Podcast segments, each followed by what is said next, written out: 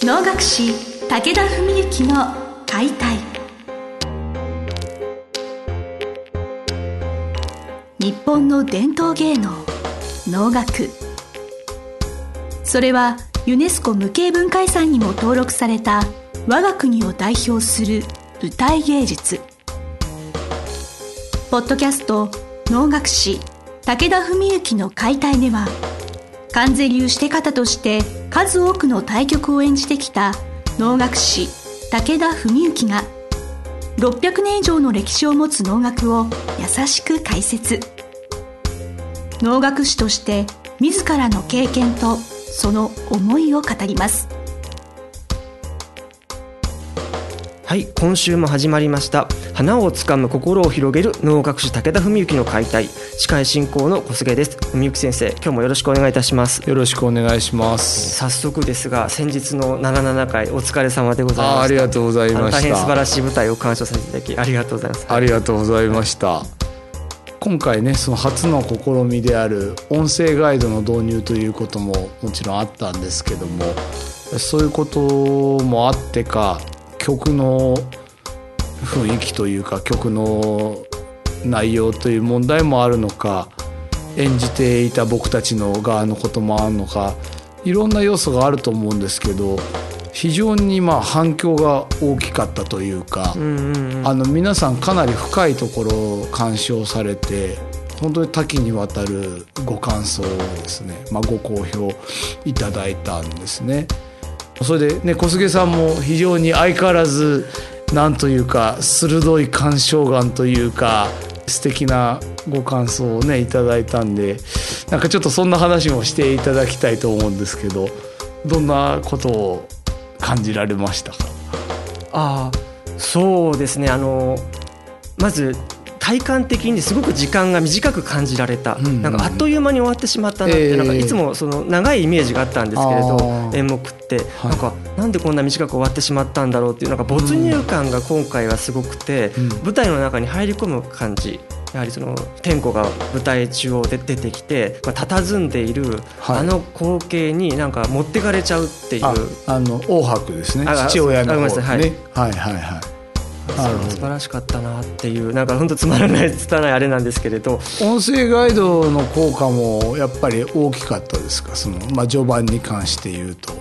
そうですね。あの今まで考えたことがなかったんですね、はい、なぜここで脇がこういう動きをしてるんだろうとか、まあ、れがこういうことっていうとか、はいはい、こういう装束には何の意味があるんだろうとか、うん、意識しなかったところを意識させていただいたという意味において、音声ガイドには本当大変感謝しております。素晴らしい。なるほど、はいであの途中で外されたと思う。そうなんですよ。これもなんかずっともちろん音声ガイドありきで舞台鑑賞する価値というのもすごく分かったんですけれどなんかなくてもいいなっていうふうな思いまして、うん、具体的にはどの辺りで外されたんですか？まあ、あのあれです、まあ、一度中入りして中入りのの後ですからね、はい、場面展開してからのなんでしょうねそれこそ有限な厳かと言いますか、うん、神秘体験みたいな感じになってしまって後してがじゃあ出てきてからぐらいだと思います。はい。まあそれは最も舞中心の流れですからね。後はまあ意味云々というよりはってこともありますけど、うん、なるほどなるほど。なんか実はその今回77回のまあ主催メンバーでもある同い年のね僕のいとこの宗則が今回の音声ガイドの話を最初に持ってきてくれたのは彼なんですけども、はい、それで彼とも話していて非常に共通している見解がありましてね両日とも120人の方が音声ガイド使ってくださってまあ当然そのうち何十人かは私の知り合いなんですけど、まあ、9割以上好評で。でその中で、まあ、強いてあげるならっていう中でその歌いを歌って時に喋っているのが不要じゃないかとか、まあ、ちょっとそれが重なってるのが気になったっていうお声もあったんですね。ただ逆に言うと脳ってねご覧いただいて分かるように主役であるシテが舞台中央に座ってほとんど歌いも動きもしないで10分とか15分とか渋滞お囃子の演奏に任せてみたいな時があるじゃないですか。でそれをなんかこう意味とか本当にわずかな能面の動きとかそういうことを見たり感じたりできる方にとってはあの10分15分ってさっき小菅さん言われたように結構濃密だったりするんですけど全然分かんない人で何なんだろうなって思うとすっごい苦痛な10分15分になっちゃう場合があるじゃないですか。だから本質的には音声ガイドってのはやっぱそういう方のためのものというかね。だからまあすごく簡単な言い方すれば煩わしかったら外してくださればいいっていうのが我々の考えで、まあ、さらに言えばそれを例えば5回とか10回とか初めのうちの鑑賞の時は使うんだけどいずれ音声ガイドはなしでご覧いただけるように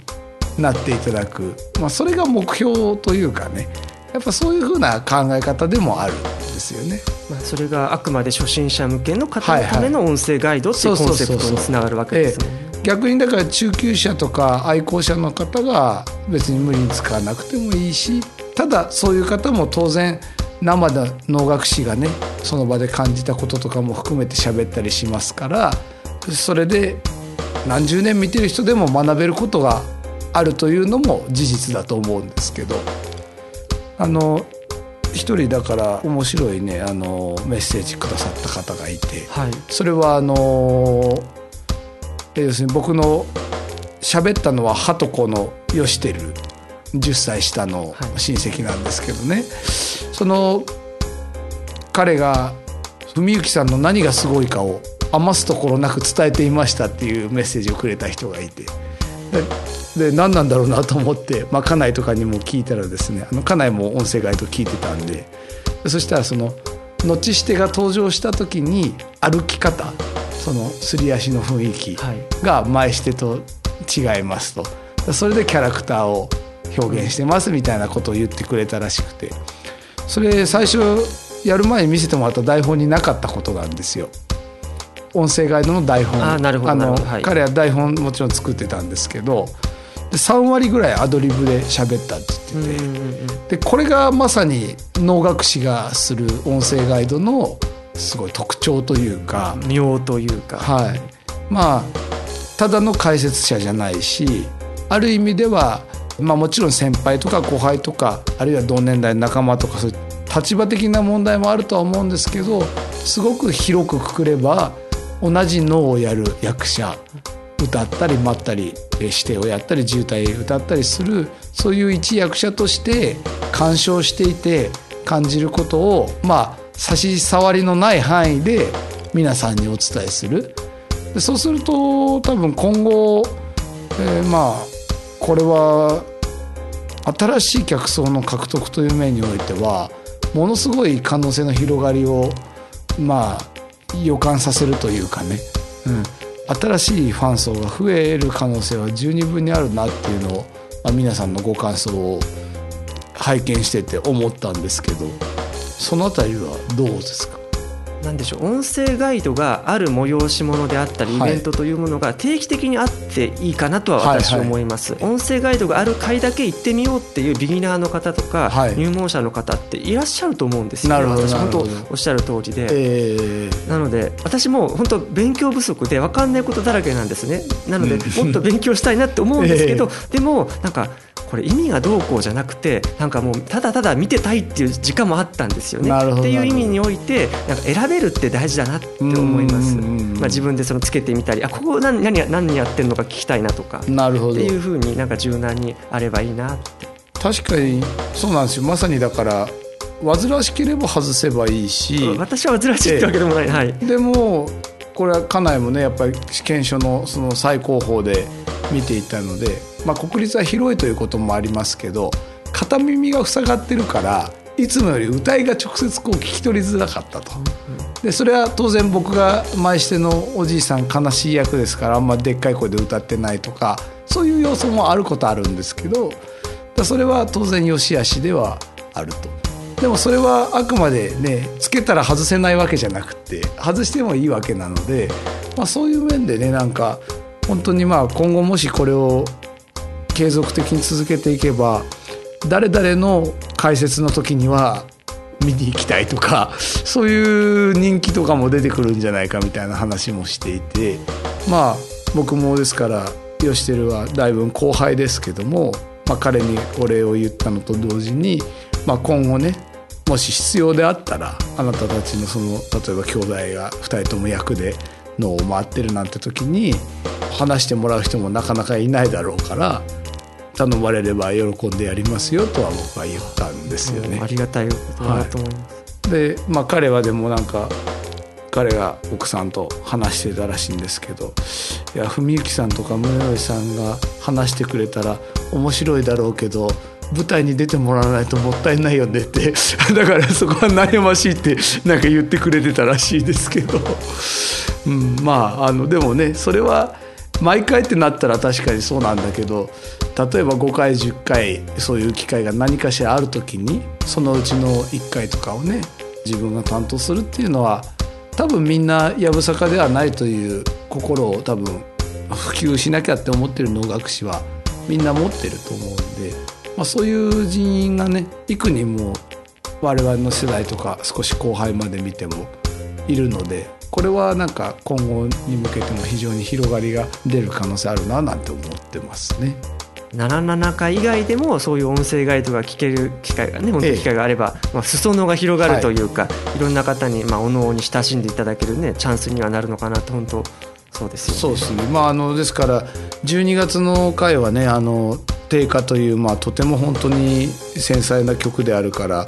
まあさすがにどうなんだろうな入れるのもいいけど入れない方がいいのかなとか思ってたんですけど、はい、まあともかくは初めてとか初心者の方々の反響が今後も必ず導入してください。ぜひ使ってくださいなんて声が多かったんで、まあかなり8割方それ導入を考えています。あの、音声ガイドの原稿っていうのは非公開なんですかね、まあ、著作権とかもあるのかもしれませんけど。それは非公開ってわけじゃないんですけどもね。まあそこは難しいところですよね。ね、えー、ちょっとじゃあ今後のそれは課題にしたいと思います。足の運び方とか技術的なお話もなんかちゃんと知りたいなって思いますので,、えー、なんかそういうお話もちょこちょこ聞かせていただければなと思います。はい、はい、というところでですね、まあ、の本日は77回、まあ、転校してお務められた文幸先生の、まあ、ご感想と音声ガイドについてのお話でございました。もっぱらね、音声ガイドで終わっちゃいました残念とかすみませんでした。はい、引き続き今後ともよろしくお願いいたします。よろしくお願いします。えっ、とでは本日はこの辺で失礼いたします。どうもありがとうございました。ありがとうございました。本日の番組はいかがでしたか？番組では武田文幸への質問を受け付けております。ウェブ検索で